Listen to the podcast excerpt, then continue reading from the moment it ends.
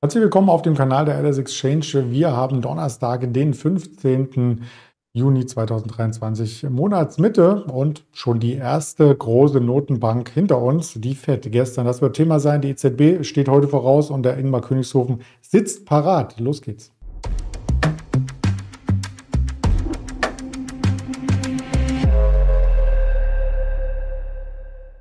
Die Eckdaten noch einmal auf einen Blick und natürlich den Risikohinweis, denn wir treffen keine Handelsentscheidung oder Anlageberatung hier, sondern informieren nur objektiv über das Marktgeschehen. Und dann nehme ich den Ingmar gleich dazu. Guten Morgen, Ingmar. Guten Morgen, Andreas. Grüß dich.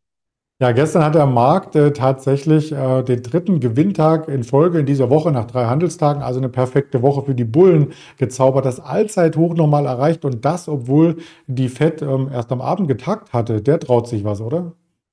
Ja, es hatte mich tatsächlich auch überrascht, dass der Markt vor der FED-Sitzung schon so stark war über die Tage äh, zuvor.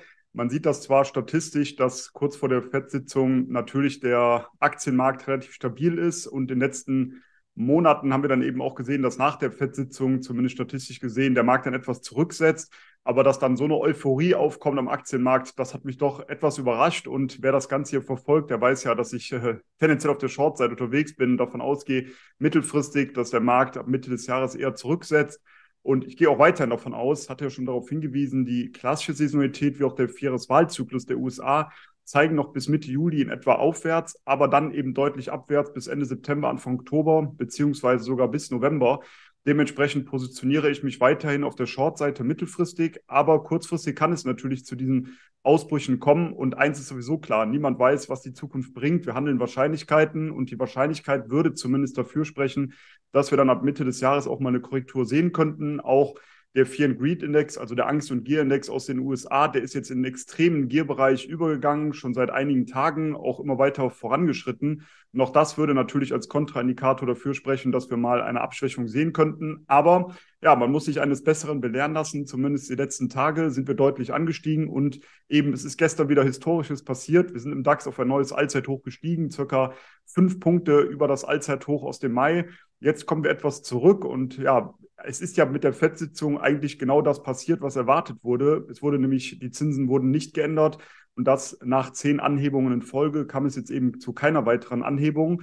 Aber was eigentlich ja überraschend war, was viele Marktteilnehmer nicht mehr so auf dem Plan hatten, das ist eben die Zielprojektion für 2023, 24 und 25. Die wurde angehoben und viele Marktteilnehmer sind da wahrscheinlich eher davon ausgegangen, dass der Markt ähm, ja eine Zinssenkung einpreisen wird, die sogar etwas dann stärker in den kommenden Jahren ausfallen könnte. Oder eben dieses Jahr, oder ja, dieses Jahr soll es wohl noch zwei weitere Zinsanhebungen geben. Da war bisher nur eine Zinsanhebung eingepreist. Mich wundert nichtsdestotrotz, dass der Markt so stabil auf diese Information reagiert. Wir kommen zwar jetzt etwas zurück. Wir notieren jetzt gerade bei 16,240 in etwa, also 100 Punkte oder 90 Punkte, ja, 90, 95 Punkte unter dem Allzeithoch. Wir sind jetzt etwas zurückgekommen, aber auch gestern, die Reaktion war natürlich ganz interessant. Erstmal der Markt 40, 50 Punkte gefallen, also der DAX dann aber auch wieder deutlich angestiegen. Ja, ich gehe schon davon aus, dass, äh, dass sich das auch ein bisschen durchsetzen wird, dass wir hier eine Korrektur sehen werden, mittelfristig ja sowieso. Aber es bleibt natürlich auch abzuwarten, was die EZB heute verkündet. Heute Mittag kommt ja dann der Leitzinsentscheid. Da wird es sicherlich auch keine Überraschung geben, gehe ich zumindest nicht davon aus. Und dann natürlich die Pressekonferenz. Da muss man wieder darauf achten, wie die weitere Vorgehensweise ist. Das wird natürlich dann auch einen Einfluss auf den Euro gegenüber dem US-Dollar haben. Dann wiederum natürlich auch auf die Edelmetalle, wie wir momentan bei Gold und Silber auch sehen. Also mal schauen, wie es da weitergeht heute. Ja, das wird auf jeden Fall äh, spannend. 14 Uhr ist es soweit, kurz nach 14 Uhr die Entscheidung, dann die Pressekonferenz mit Christine Lagarde. Und äh, da ist die EZB ein bisschen in Zugzwang. Die FED ist ja schon weit vorgelaufen. Vom äh, Fear and Greed Index aus den USA zum Fear and Greed äh, Germany mit der LS Exchange. Also der ist nicht ganz so bullisch gewesen ähm, obwohl wir da auf einem Allzeithoch ja im DAX schon waren und der Nasdaq nur am Jahreshoch. Aber wir kommen auch in den Gierbereich rein. Also äh, da bitte vorsichtig sein. Du hattest ja eindeutig erklärt, wie das Ganze hier zusammenhängt. Ja, und manche werden so gierig, dass sie nach 20 äh, Jahren dann das erste Mal wieder Aktien ihres eigenen Unternehmens zukaufen. Jeff Bezos hat es getan. Zumindest eine. Ich weiß nicht, ob das jetzt ein Signal für den Markt war. ja, es waren wahnsinnige Insider-Käufe, die hier stattgefunden haben von Jeff Bezos. Also ganz interessant. Deshalb wollten wir es heute mal mit hier äh, aufnehmen. hat eine Aktie gekauft äh, und es gab dann ganz lustige Geschichten im Internet, wo Personen geschrieben haben, Wahnsinn, er ist jetzt schon 10 Dollar oder 12 Dollar im Plus. Das wird sein Vermögen ja nochmal nach oben katapultieren. Also, ähm, ja, man fragt sich, warum er nur eine Aktie gekauft hat. Niemand weiß es. Ähm, das bleibt natürlich noch offen und da wartet man auf eine entsprechende Stellungnahme.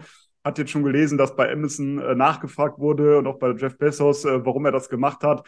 Aber es gab eben keine ja, keine Aussage darüber. Und jetzt gibt es natürlich viele Gerüchte, warum Jeff Bezos eben nur eine Aktie gekauft hat. Im gleichen Zuge hat er auch 69.000 Aktien an eine gemeinnützige Organisation äh, gespendet. Und äh, dann gab es unter anderem noch den Hinweis, ja, vielleicht musste er eine Aktie kaufen, um ähm, ja, seine äh, ja, entsprechende Stimmgewalt zu behalten. Also das ist schon ganz lustig. Oder man geht eben davon aus, auch weil der Kauf genau um 4.20 Uhr stattgefunden hat, dass das ein Hinweis ist, auf ähm, ja, den ähm, Konsum von Cannabis, also das ist ja das Codewort äh, für Konsum von Cannabis, 420, also 420, in diesem Falle 4 Euro, äh, 4 Uhr 20. Und da gibt es gerade viele Themen, die da durch das Internet geistern, aber man weiß eben nicht, warum nur eben eine Aktie gekauft wurde.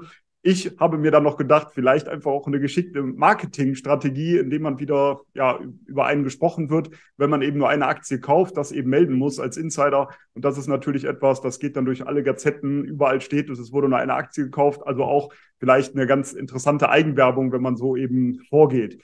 Wenn man uns ja, die Aktie mal anschauen wollen, dann muss man sagen, die Aktie übergeordnet seit Ende 2021 in einem Abwärtstrend gefangen. Es gibt immer wieder diese ja, wellenartigen ähm, ja, Formationen, sehr starke Aufwärtsimpulse, aber dann sagt die Aktie eben auch entsprechend wieder ab. In diesem Jahr hat die Aktie bisher sehr, sehr gut performt. Aber man muss sagen, sie steht jetzt eben vor einem wichtigen Widerstandsniveau im Bereich 122 bis 130 Euro. Und hier könnte sich eben meiner Meinung nach eine interessante Short-Chance ergeben. Mit dem kleinen Hinweis, äh, die Insider-Käufe lassen ja zu wünschen übrig. Also hier Spaß beiseite, könnte sich zumindest aus charttechnischer Sicht eine interessante Short-Chance ergeben mit den Zielen bei 110 und später 100 Euro, weil wir eben in diesem Abwärtstrend weiterhin verharren und eben jetzt an diesem Widerstandsbereich heranlaufen, 122 bis 130 Euro. Dementsprechend könnte hier das ganz interessant sein, sich mal auf die Shortseite zu stellen. Er war ja auch zwischenzeitlich ähm, einer der drei reichsten Menschen der Welt. Durch die Scheidung ist das ein bisschen zurückgelaufen und mit seiner neuen äh, Freundin oder Verlobten äh, das Leben zu genießen mit einer 500 Meter ähm, Yacht, Segelyacht wohlgemerkt, ähm, das kostet ja auch ein bisschen. Wobei die bringt ein bisschen Geld mit, habe ich gelesen. Ja, die ist äh, nicht gerade arm, muss man sagen. Also hat auch äh, ganz ordentlich was auf der hohen Kante liegen. Also man kann ihr nicht vorwerfen, dass sie mit ihm nur zusammen ist, äh, weil sie eben an das Geld möchte. Also sie hat genug äh, als Unternehmerin genug Geld selber mhm. eben schon angesammelt. Aber ja, Jeff Bezos will es eben besser machen als bei seiner ersten Ehe, wo er eben keinen Ehevertrag hatte und dementsprechend seine Frau, glaube ich, zur drittreichsten Frau der Welt gemacht hat nach der Scheidung. Und das möchte er natürlich diesmal dann besser machen und wahrscheinlich dann einen Ehevertrag aufsetzen. Soweit ich es äh, mitbekommen habe, sind die beiden ja jetzt verlobt, aber ich bin in dieser ähm, äh, Glamour-Welt so nicht unterwegs. Ich schaue mir jetzt nicht den ganzen Tag äh, die Zeitungen an, wer mit wem verlobt ist und wie es bei den Adelshäusern aussieht. Aber das hat man schon mitbekommen, sind wohl jetzt verlobt und dementsprechend machen sich die Anwälte jetzt dran, natürlich hier einen Ehevertrag aufzusetzen. Ja, also da bin ich natürlich firm in dem Thema und ähm, da ist schon durchgesickert, er hat seiner Verlobten eine Aktie jetzt gekauft. Sehr gut, ja. Ja, so, so ähnlich war es. Gut, das ist natürlich der Stoff, aus dem auch Netflix-Filme sein könnten. Jetzt kommt erstmal die Dokumentation Arnold in die Kinos, beziehungsweise auf den Screen oder auf die virtuelle Brille, wollte ich fast sagen, aber die Datenbrille gibt's ja noch gar nicht. Aber äh, das ist nicht der Grund, warum du uns Netflix äh, heute nochmal näher bringst, äh, sondern weil das Thema mit den Account-Sharing-Verboten langsam Fahrt aufnimmt. Genau, und hier war natürlich die Frage, wie wird sich das Ganze auszahlen für das Unternehmen, wenn es eben verboten ist, das Passwort mit anderen Haushalten zu teilen. Ähm, es stand ja die Gefahr im Raum, dass vielleicht einige sagen werden, okay, dann kündige ich eben meinen Account, ich bin mit dieser Politik äh, nicht zufrieden, die jetzt dort stattfindet. Aber überraschenderweise, beziehungsweise überraschend ist es wahrscheinlich gar nicht, führte das jetzt eher sogar dazu, dass eben deutlicher Kundenzuwachs stattgefunden hat.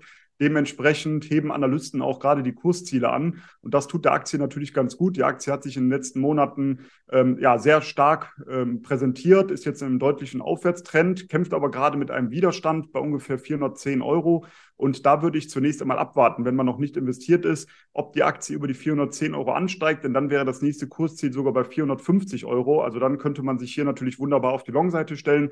Oder aber, wenn man eher antizyklisch einsteigen möchte, dann könnte es interessant sein, sollte es wirklich einen Rücksetzer geben, von dem ich ja ausgehe, auch für den Gesamtmarkt, dann könnte das natürlich auch die Aktie von Netflix betreffen. Und wir würden nochmal in den Bereich um 350 Euro zurückfallen. Dann könnte das ein interessantes Einstiegslevel sein, weil hier haben wir ein deutliches Support-Level, also ein Unterstützungsniveau, wo es eben ja interessant sein könnte, sich hier dann mal auf die Long-Seite zu stellen, wenn man zumindest langfristig an den Erfolg von Netflix äh, glaubt.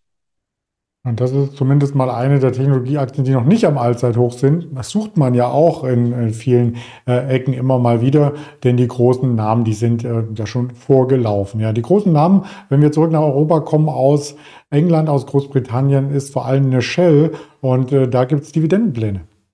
Genau, da gab es jetzt neue Informationen äh, zu Dividenden, aber auch zu Aktien, einem Aktienrückkaufprogramm.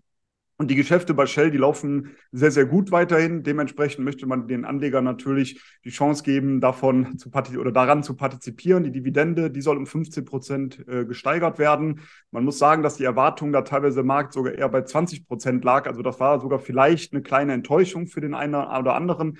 Aber es soll zudem im zweiten Halbjahr auch noch ein Aktienrückkaufprogramm in Höhe von mindestens 5 Milliarden US-Dollar geben. Und das ja, ist durchaus positiv zu werten. Zudem die Investition in die Zukunft für eine sichere Energieversorgung und für die Reduzierung der Kohlenstoffemissionen, die soll gekappt werden. Da waren, ähm, ja, das war, glaube ich, eher der Punkt, wo eben dann die Anleger darauf Wert gelegt haben, dass eben nicht ja, so viel Geld investiert wird in diese Zukunft äh, bezüglich diesen, dieses Themas. Und das kam gut bei den Anlegern an. Dementsprechend konnte die Aktie jetzt daran, äh, ja, oder davon profitieren. Die Aktie läuft seit über einem Jahr, muss man sagen, eher seitwärts zwischen 23 und 29 Euro. Hier würde ich auch abwarten, ob es zu einem Ausbruch nach oben kommt. Es sieht zumindest rein aus charttechnischer Sicht aus und eben aufgrund dieser fundamentalen Daten, dass die Aktie eher nach oben ausbrechen könnte. Aber da würde ich eben auch entsprechend auf den Ausbruch warten. Sollte dieser kommen, dann wäre ein kurzfristiges Ziel bei 31,50 Euro zu finden und danach sogar bei 35 Euro. Also dann hätte man natürlich eine schöne äh, Long-Chance. Aber da würde ich, wie gesagt, warten, ob wir über den, Aus, äh, über den Widerstand bei 29 Euro nach oben ausbrechen können. Das riecht ja dann auch schon nach Allzeithoch, wenn es da oben hingeht. Und übrigens gab es die mal als äh, Schnäppchen in der Corona-Zeit für genau 10 Euro. Genau, das war eben die Phase, wo man eben dann viele Aktien äh, abverkauft hat und gerade auch die Energiewerte natürlich, wenn man davon ausgegangen ist, je nachdem, wie lange Corona jetzt anhält, dass da nicht mhm. mehr so viel Energie verwendet äh, wird, beziehungsweise gebraucht wird.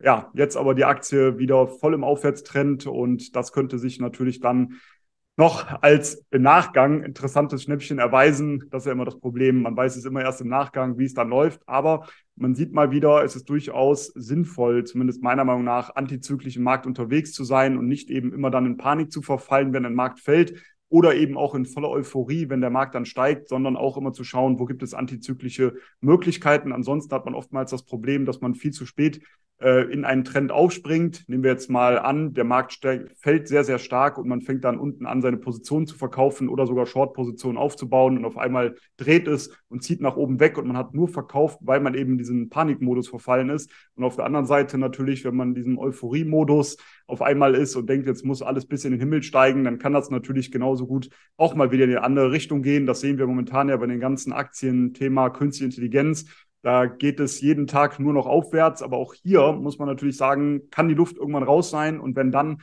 Druck in den Markt kommt, dann kann das natürlich wieder dazu führen, dass der Gesamtmarkt auch mal deutlicher eben zurückkommt.